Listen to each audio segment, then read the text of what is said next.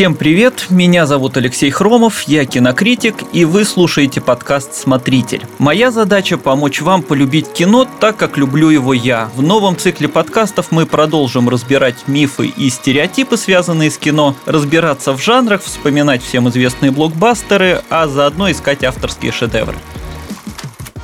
Обсуждать кино я буду вместе со своим соведущим Мишей Вольных. Миша, привет. Привет, Леша, привет, слушатели. Ну, давайте поговорим, что ли, о кинематографе. Что сегодня будем обсуждать? А сегодня мы поговорим об одной из самых главных тем последних лет, последнего десятилетия даже, о вымышленных мирах в кино, то есть о киновселенных. Ну смотри, если судить абстрактно, то каждый художественный фильм — это, по сути, отдельная киновселенная. И неважно, про нашу это реальность или про будущее там какое-нибудь, или, или про Средиземье. Везде действуют свои законы, там свои персонажи есть вымышленные, ситуации, в которые они попадают. И даже документальное кино — это тоже такое своеобразное зеркало нашей реальности. Вот если ты помнишь, в Generation P, и я уже сейчас не помню, было это только в фильме или в книге тоже. Там мастера телевидения создавали иллюзию политики. Например, документальные якобы съемки, как Ельцин чуть с трапа самолета не упал. На самом деле это был актер и компьютерная графика с технологией motion capture. Так или иначе, то, что мы видим на экране, это иллюзия. И по такой логике любой фильм подпадает под определение вселенная. Давай четко определим понятие киновселенная, чтобы люди уже не путались, я в том числе. Generation P, кстати, это было и в фильме, причем в фильме эту тему развили еще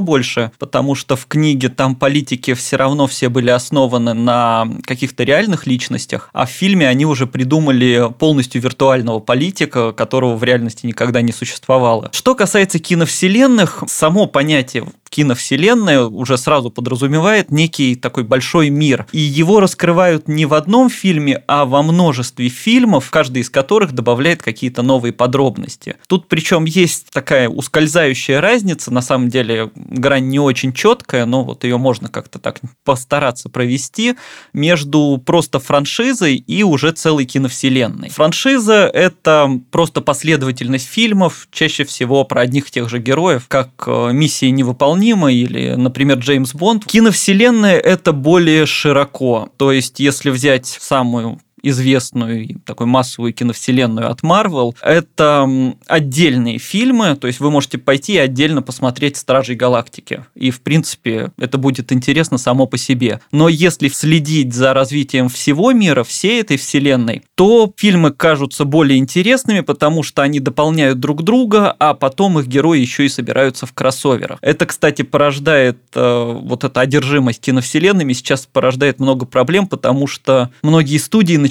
спешить. Они пытаются построить вселенную прям буквально с первых фильмов, вместо того, чтобы начинать плавно. И несостыковки возникают всякие при одном и другом фильме. Да, бывают несостыковки, а бывает это все просто разваливается в самом начале даже. То есть э, серийность одно из основных качеств вселенных, понятно. А есть еще одна важная деталь — Одна из самых очевидных — это проработка этих вселенных, внутреннее устройство мира. То есть э, в вымышленной вселенной, как мы знаем, наша реальность может быть полностью переработана. Это, например, «Властелин колец» или «Звездные войны». Частично переработана или дополнена. Ну, то есть отправной точкой служит планета Земля, ее флора и фауна и частичная история. Это фильмы такие, как «Гарри Поттер», а опять же, фильмы вселенной Марвел. Очень интересный пример еще есть «Хранители», где мировая история с середины 20 века развивается совершенно по другому сценарию. Вот. Что про проработку миров можно сказать? Ну, это просто разница в подходах, причем каждый из них имеет право на существование, у каждого из них есть плюсы и минусы. С одной стороны, когда автор, ну как Джордж Лукас, строит полностью новый мир, Звездные войны это другое время, другая галактика, что там происходит, никто не знает. У него гораздо больше свободы,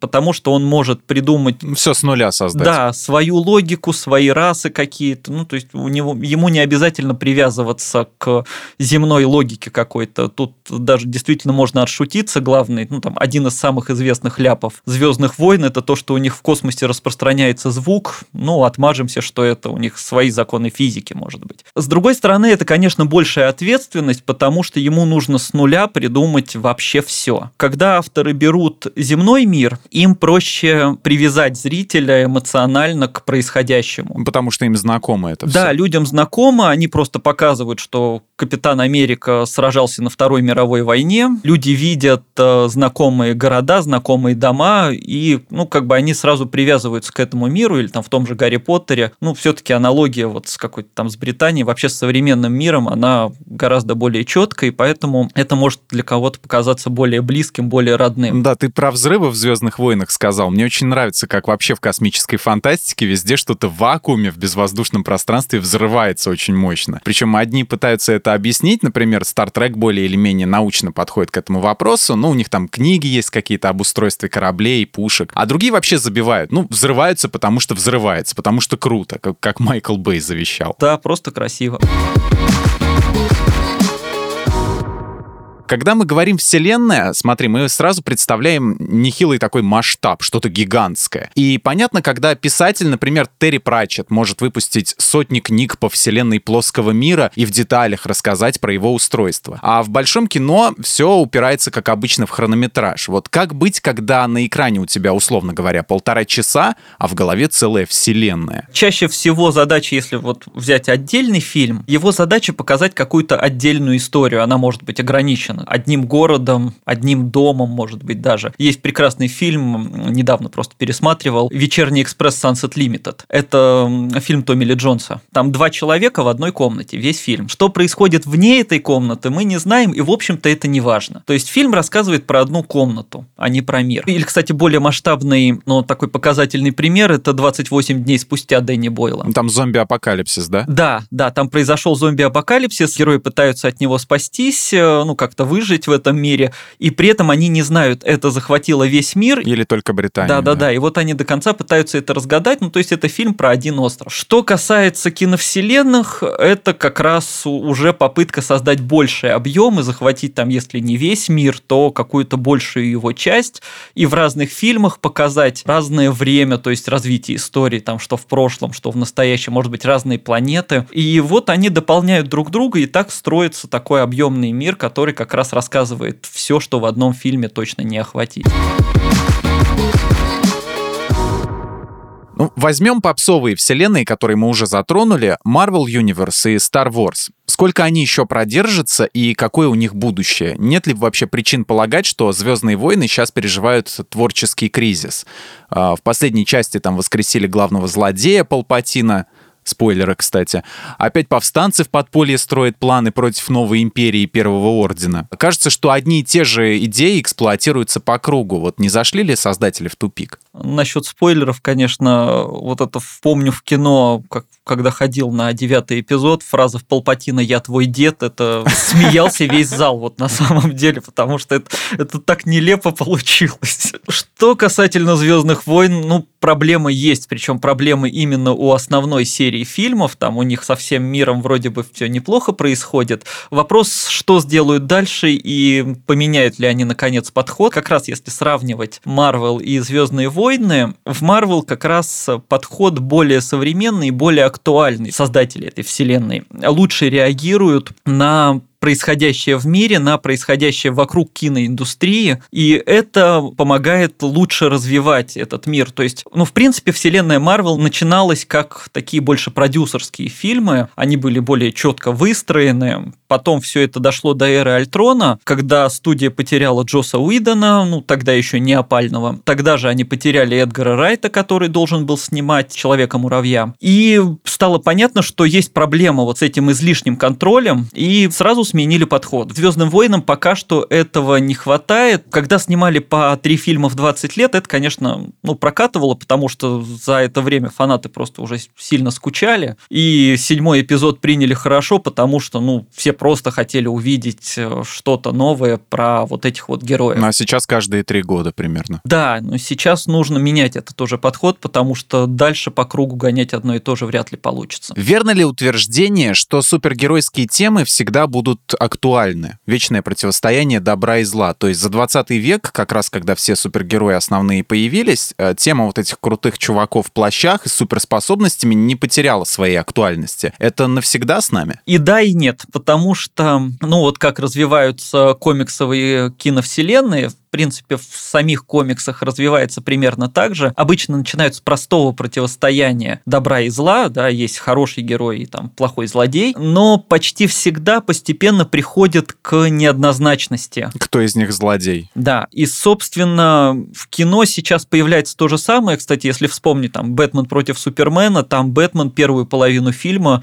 ну, в общем-то, не слишком-то добрый герой, то есть он какой-то одержимый такой человек, который вот хочет уничтожить Супермена. Да и Супермен в «Человеке из стали» тоже не очень-то положительный персонаж, там полгорода раздолбал. Да-да-да, и, собственно, это и начало следующего фильма, да, в «Человеке из стали» показывают сражение с точки зрения этих суперлюдей, а в «Бэтмене против Супермена» показывают, как это выглядело с точки зрения простых горожан, на которых падали дома. В общем-то, вот эта неоднозначность, она помогает как-то взглянуть более широко на проблему. Ну и, кстати, вспомним «Звездные войны», где в приквелах Энакин, то есть вся эта серия была посвящена Энакину, и вроде бы он казался положительным персонажем, хотя все мы знали, к чему это приведет, и что он станет главным злодеем этой истории. Но к нему все равно привязываешься, и он кажется добрым. А в чем основная проблема Звездных войн сейчас? Проблема основной серии фильмов, вот как мне кажется, как раз в том, что они боятся как-то меняться и двигаться дальше. В четвертом эпизоде показывали взрыв Звезды Смерти, в первом эпизоде приквелов показали взрыв базы дроидов, а в седьмом эпизоде показали взрыв базы Старкиллер. То есть, в принципе, это одна и та же история, рассказанная три раза. Ну, бесконечно ее рассказывать невозможно. Восьмой эпизод как раз в этом плане был интересен, потому что он вызвал много споров, хороший он был или плохой, но там хотя бы попытались сделать что-то новое. Не все оказались этим довольны, ну и там сценарий был кривоват. Но это вот была хотя бы попытка сделать какую-то новую историю, но потом в девятом опять от этого отказались и вернули все так, как было. И как раз обидно, что мир-то огромный, и лучше рассказывать о каких-то других частях этой галактики, о каких-то других персонажах, поэтому Мандалорец, собственно, хорош был. Вселенная огромная, а возвращаются они все время на Татуин и обязательно откуда-нибудь Скайуокер выходит. Да. Я недавно просто вспоминал «Атаку клонов», и это очень смешной фильм, если вдуматься. Я просто понял, что клоны, которых создала Республика,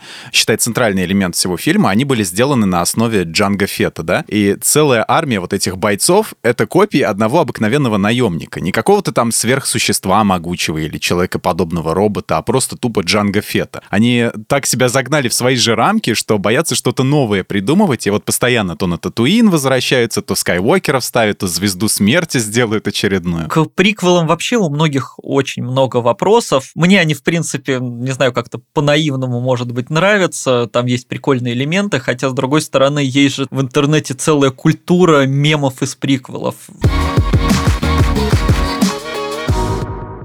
Давай теперь поговорим про пересечение вселенных. Чужой против хищника, Фредди против Джейсона. Вот вроде звучат эти идеи очень круто, а на деле названные фильмы провал по всем фронтам. Зачем это делают и есть ли смысл в кроссоверах вообще? Ну, вообще, если взять саму первооснову, то есть как появились фильмы кроссоверы, они изначально, самый первый фильм кроссовер был задуман чисто ради денег. А, была классическая история, а, серия фильмов а, от студии Universal, фильмы ужасов. Там был Человек-волк, Франкенштейн и прочие вот эти кошмары. Когда стала падать популярность этих фильмов, они взяли и сняли кино, там в начале 40-х еще, Франкенштейн против Человека-волка. И, кстати, та же студия потом первая ушла в самопародии, потому что они, когда снова стала падать популярность. Они ввели туда, такая была знаменитая комедийная парочка Эббот и Костелло, и они ввели этих комедийных э, персонажей в те же самые фильмы ужасов, и там Эббот и Костелло встречают Человека-волка. То есть изначально это все было задумано для раскрутки популярности. Кстати, а ты знаешь, какая книга считается первым кроссовером?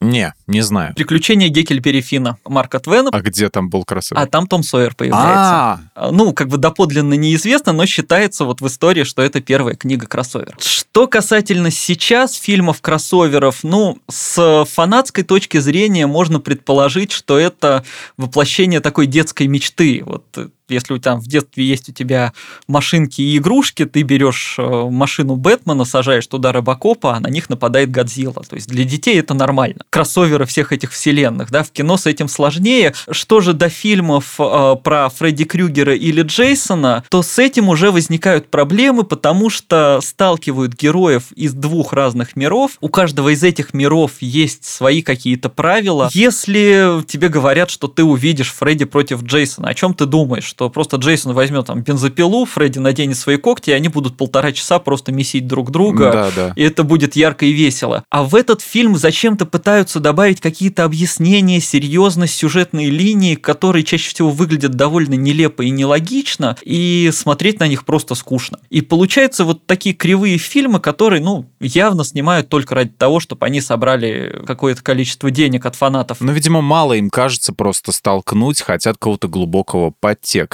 в фильме, где один мутант против другого. Но это примеры из разных миров, а когда сталкиваются персонажи из однородных миров, то есть Железный Человек, Спайдермен, Халк и все-все-все. А вот это как раз хорошо, потому что вот этого конфликта миров нет. То есть там изначально один мир, и мало того, в правильно проработанной вселенной персонажей заранее готовят ко встрече друг с другом. То есть показывают, что это один мир, они как-то там пересекаются. У тех же Марвел там Ник Фьюри постоянно появлялся. То есть было понятно, что герои со временем сойдутся. Ну, когда смотришь по отдельности эти фильмы, то есть, допустим, я вот не смотрел каких-то там Мстителей, еще какие-то части из этой вселенной, и пришел просто на Спайдермена, Homecoming, по-моему, посмотреть. И я увидел кучу отсылок а, на Железного Человека, там, Ник Фьюри, и процентов 50 я не понял из этого, из всего. Ну вот тут уже есть тонкость, потому что сейчас Марвел уже поступает достаточно нагло, но они могут себе это позволить. Изначально во вселенной старались как раз делать фильмы более-менее отдельные, то есть там Железного Человека можно смотреть отдельно, Капитана Америку можно смотреть отдельно, Тора можно тоже посмотреть отдельно, или там Стражи Галактики. Вот, но Постепенно это выросло, конечно, в такой огромный мир уже, и у которого огромная фанатская база, и они могут себе уже позволить уже почти в каждом фильме строить свою киновселенную. Мало того, сейчас на Disney Plus идет WandaVision, и, насколько я понимаю, сюжет этого сериала подведет к событиям второго Доктора Стрэнджа. То есть тебе уже нужно смотреть не только фильмы, но и уже и сериальные части. Ну вот они они могут уже это делать, объединять вообще вот всю свою индустрию во что-то одно такое масштабное. Очень любит комиксы режиссер Кевин Смит. Из комиксов мы плавно перейдем сейчас к авторским вселенным, потому что это тоже довольно уникальная вещь. У Кевина Смита вселенная называется View Ask Universe. А из фильма в фильм у него появляются одни и те же персонажи, там Джей Молчаливый Боб, чуваки из клерков, вот, магазин с комиксами, да даже мотив и настроение примерно одинаковые. Или у Вуди Аллена вот тоже есть возвращающийся персонаж, сам Вуди.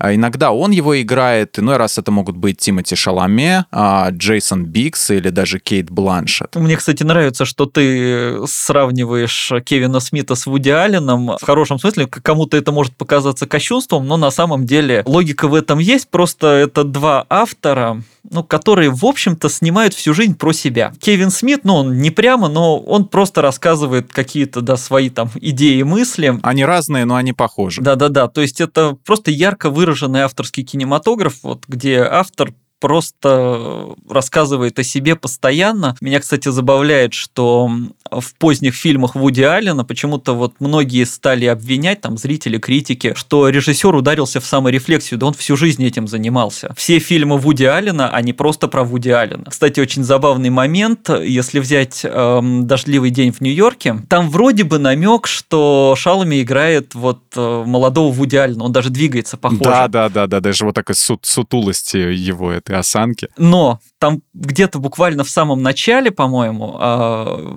и там несколько раз, по-моему, вроде мелькает, появляется Гриффин Ньюман, актер, который играет начинающего режиссера. Он такой в очочках, в какой-то курточке такой невзрачной. И вот он настоящий Вуди Аллен. Это отвлекающий маневр такой, чтобы все подумали, это он Вуди Аллен, а не Тимоти Шалами. Да-да-да, такая отсылочка. То есть вот один это тот, каким, видимо, хотел бы быть режиссер в молодости, а второй это тот, каким он на самом деле был. Вот это достаточно мило. Вообще многие авторы, многие режиссеры, которые делают именно собственные фильмы, там чаще всего по своему сценарию, они, если не официально, то как-то подсознательно или неформально строят какой-то свой мир, ну просто потому, что они показывают свое авторское видение, и хочешь не хочешь, оно как-то объединяется все в один мир. То же самое можно даже сказать про Квентина Тарантино, потому что есть забавная теория, что все его фильмы происходят в одном мире. Есть тоже теория, что у Дэвида Линча все происходит а, в одной вселенной, якобы у него все фильмы объединены одними и теми же элементами, а,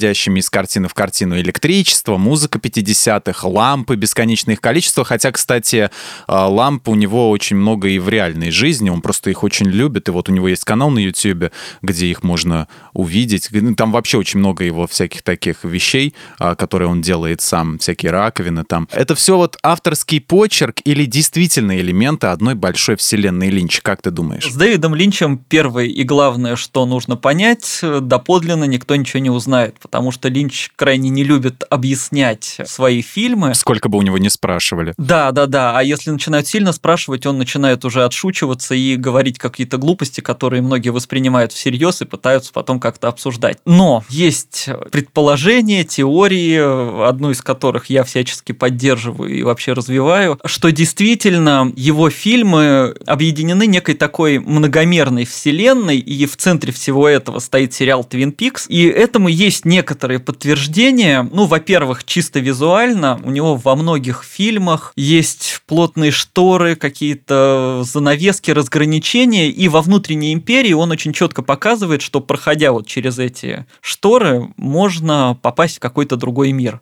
То же самое происходит и в Твин Пиксе. Кроме того, если вспомним финал Твин Пикса, где э, агент Купер и Даяна едут по дороге и потом попадают в какой-то другой мир, где они уже вообще даже не агент Купер и Даяна, а какие-то другие герои. Ричард и Линда. Да. И очень похоже происходит в шоссе в никуда, такая же долгая ночная дорога. Но, конечно, говорить о том, что у Линча полноценный какой-то там мультиверс, это будет преувеличением, потому что, ну, этому нету четких подтверждений, скорее это просто такой авторский почерк или ирония для фанатов, которые хотят это все видеть, или скорее просто для самого режиссера. Ну, в общем, есть фильмы у Дэвида Линча, которые выбиваются из всей этой атмосферы, он просто чаще всего снимает про какую-то обычную жизнь, про то, что происходит вокруг, иногда метафорично, иногда прямо.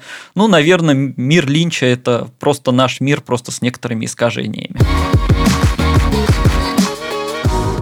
И поскольку мы затронули мрачные фильмы, ну, Twin Peaks, считай, третий сезон — это полноценный фильм из 18 частей, давай поговорим про ужастики. Вот вселенная Кловерфильд, она, напомним, в русском прокате первый фильм назывался «Монстра». Откуда такая популярность и чем он так привлекает зрителей? Может, все дело в большой неведомой силе, которая готова поглощать города и все на свете а, в теме постапокалипсиса? Кловерфилд э, меня в свое время просто восхитил вот именно построение вселенной, потому потому что это максимально нестандартный подход, какой только можно представить. То есть это вселенная, которая рождается даже не совсем в процессе съемок, она рождается уже чуть ли не после съемок. Потому что Джей Джей Абрамс, э, его студия Bad Robot, они берут разные фильмы разных жанров, разных режиссеров, помогают их раскручивать, и за это в эти фильмы добавляют отсылки ко вселенной Кловерфилд. Такой подход обеспечивает этому миру максимальную непредсказуемость, то есть что там произойдет вообще непонятно. 2007 год появляется фильм «Монстра», как ты сказал, он в оригинале Кловерфилд, фильм, про который вообще ничего не известно, то есть что там происходит, почему это так, ничего не объясняется. Ну, они просто бегут от этой неведомой фигни и все. Да, то есть вот это ощущение какое-то ни начала, ни конца, произошло что-то, а что-то до, до конца так и не понял. Землетрясение какое-то. Потом потом появляется Cloverfield Lane, да, Cloverfield 10, где все вроде бы ждут, что продолжится какая-то апокалиптичная тема, а 90% времени это просто камерный триллер про то, как какой-то мужик запер девушку в доме,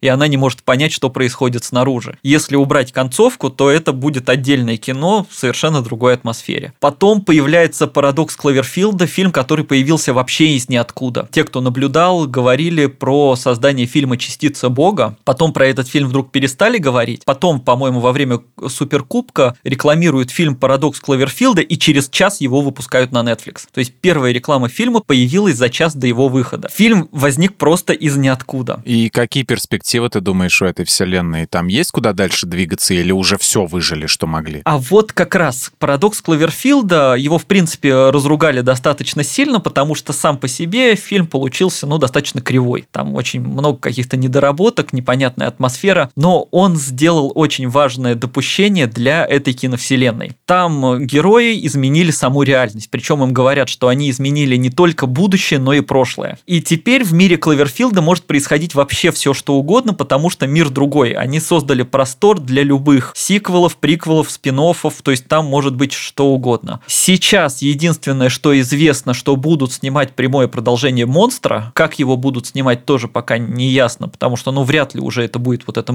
мокьюментари с трясущейся камерой. Тема уже не актуальна, она в начале 2000-х очень сильно выстрелила, но, по-моему, всем уже надоело. Скорее всего, покажут опять что-то новое, так что пока ждем и наблюдаем.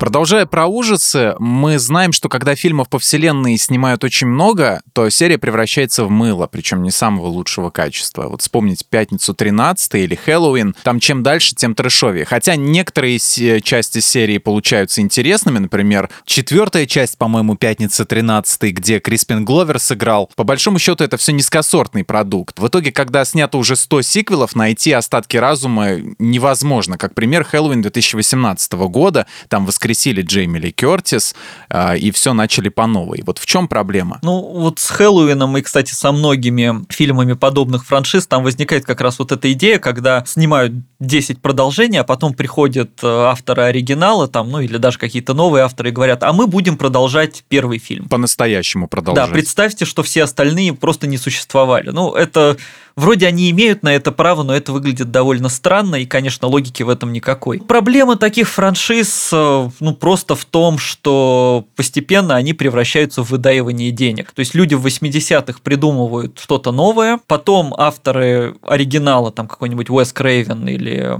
Карпентер устают просто быстро от этого, ну, потому что им не интересно делать 10 раз одно и то же, они хотят делать что-то новое. И франшиза, оставшись в руках студии, продюсеров, она вот переходит из рук в руки, ее уже дают каким-то начинающим режиссерам, сценаристам, кому-то еще. Вот. И просто это превращается в такой цикличный, ну, народ еще ходит, ну и слава богу, ладно, снимем еще что-то. Тем более в эти фильмы вкладывают достаточно мало денег, такие ужастики, они бюджетные. Ну и грубо говоря, там в него вложили 4 миллиона, если он заработал 10, ну уже хорошо. Вот можно снимать дальше. А плюс фильмы про маньяков, они по стандартной схеме снимаются. Например, группа молодежи приезжает в дом за городом, там из ниоткуда появляется маньяк в маске, всех убивает. То есть практически везде одно и то же. Ну, Фредди Крюгер только во сне всех убивал. А остальные кожаное лицо, Джейсон, Майкл Майерс, а там все по накатанной. Ну да, ну слэшеры это вообще такой специфический жанр, э, который очень выстрелил в 80-е, потому что там причина этого просто в том, что хозяева студий разных внезапно узнали по опросам, что ужастики любят не только взрослые люди, но и молодежь. До этого фильмы ужасов считались как бы уделом какой-то взрослой аудитории. Ну и они решили снимать под молодежь, то есть больше крови, больше криков, молодые герои, какие-нибудь обязательно красотки. Тогда это было интересно и актуально, потом времена изменились. Э, ну, сейчас это уже такой, скорее, какая-то, если не ностальгия, то просто трешовое развлечение. С более серьезными франшизами как раз возникают более серьезные проблемы. И вот Джеймс Ван э, на самом деле достаточно интересно и незаметно раскрутил свою киновселенную, то есть казалось, что у него там появляется только заклятие, а потом оттуда пошли Аннабель, пошла монахиня, которая вообще родилась из Скримера. Вот, но он как э, автор такой, который тоже любит развиваться, он уже сейчас практически ее забросил, и вот мне кажется, что дальше пойдет немножко на спад, потому что без его контроля может как-то упасть качество, и там тоже «Проклятие плачущей» получилось достаточно слабым фильмом, ну, потому что оно ушло уже далеко от оригинальной идеи. Мне, кстати, очень такое нравится, когда фильм из серии отклоняется от общей истории, что-то новое рассказывает. Я смотрел недавно серию фильмов «Тихая ночь», «Смертельная ночь». А первые два еще как-то были связаны с сюжетом, про Санта-Клауса-убийцу. Начиная с третьей уже все пошло в экспериментальщину. А четвертая вообще называется «Инициация», а уже потом «Тихая ночь, смертельная ночь 4». Вот, кстати, рекомендую фильм этот. Режиссер Брайан Юзна, он снимал «Невесту реаниматора», «Дантиста», хороший автор слэшеров.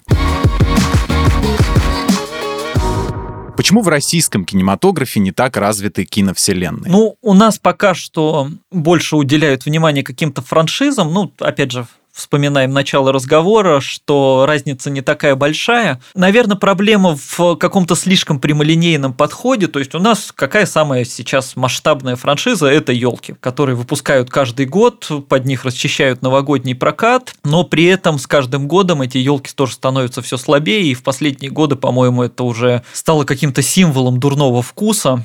Вот, но при этом их как-то выдаивают по полной программе и пытаются тянуть еще дальше. Но у нас есть дозоры Бекмамбетова. Почему сняли всего две части и все, как ты думаешь? У дозоров как раз был хороший задел на то, чтобы построить какой-то целый мир, потому что ну, тот же Лукьяненко в книгах свои дозоры я не знаю, кстати, закончил он или нет, но он мучил их, по крайней мере, очень-очень долго. Первый «Ночной дозор», именно киношный, э, конечно, там при всех недостатках и излишнем продукт-плейсменте, он как такой один из первых российских блокбастеров получился достаточно интересным и, наверное, мир можно было построить хорошо. Со вторым что-то пошло не так. Ощущение, что слишком спешили или слишком как-то поспешно монтировали. Он получился каким-то очень сумбурным. Как будто бы вот они хотели быстрее это все закончить. Поэтому фильм приняли хуже, но, наверное, после этого решили больше не экспериментировать. Кстати, по Лукьяненко недавно на YouTube стартовал сериал «Осенние визиты», первая серия вышла. И многие сошлись во мнении, что у ребят из Владивостока, просто энтузиастов, вышло лучше, чем у профессионалов э, с их черновиком.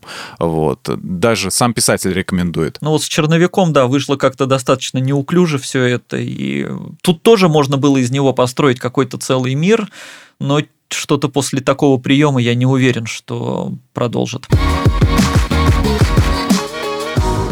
Окей, давай подытожим в двух словах. Как отличить Вселенную от невселенной? Очень просто. Вселенная — это некий масштабный мир, который развивается во множестве фильмов. Причем они могут рассказывать о разных персонажах, но просто эти фильмы постепенно объединяются и дополняют друг друга. Мейнстримовые миры Marvel и Star Wars, они надолго с нами? Все зависит от подхода. Все зависит от того, смогут ли их авторы предлагать что-то новое и удерживать внимание зрителя. Что ждать от Кловерфилд и вообще по ужасам? Какова тенденция? От Кловерфилд неизвестно, что ждать, и это хорошо. То есть мы сидим и ждем, что нам покажут. По ужасам сейчас развивается вселенная монстров. Годзилла встречается с Кинг-Конгом, ну не в романтическом смысле, а подраться. Что пойдет дальше, не знаю, как они там будут дальше это развивать, но они хотят вроде бы строить дальше вот этот мир с огромными монстрами. Будет достаточно интересно. Что ждать от артхауса и авторских миров? Ну, тоже неизвестно. Тот же Кевин Смит вообще неизвестно, будет ли работать над какими-то подобными проектами, подобными тому, что было раньше. Он там сейчас продюсирует какие-то и мультсериалы, и комиксы. Пока не знаем. Ну, Вуди Аллен продолжит снимать, если он будет еще снимать, просто продолжит снимать про самого себя. Вот Дэвид Линч вроде бы анонсировал какой-то проект, но опять же информации пока никакой, то есть это полная тайна, и что там произойдет, никто не знает. Могут ли наши кинематографисты овладеть этой темой вселенных и сделать какую-нибудь свою большую киновселенную? Есть ли предпосылки к этому? Могут, было бы желание. То есть у нас, в принципе, развивается и кино, и телевидение. Нужно больше смелости, нужно больше экспериментаторства,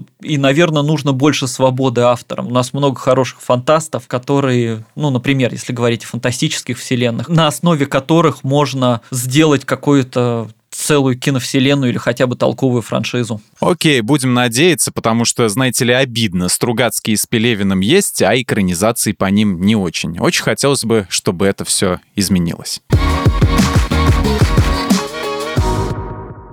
Что ж, спасибо большое, что слушали этот выпуск. Смотрите хорошее авторское кино, ищите то, что близко именно вам, и не забудьте подписаться на наш подкаст. Слушайте нас на всех удобных платформах, ставьте лайки и звездочки, а еще вступайте в наш чат в Телеграм, который так и называется «Подкасты лайфхакера». Продолжим обсуждать хорошее кино там. А пока мы с вами прощаемся. Пока. Пока.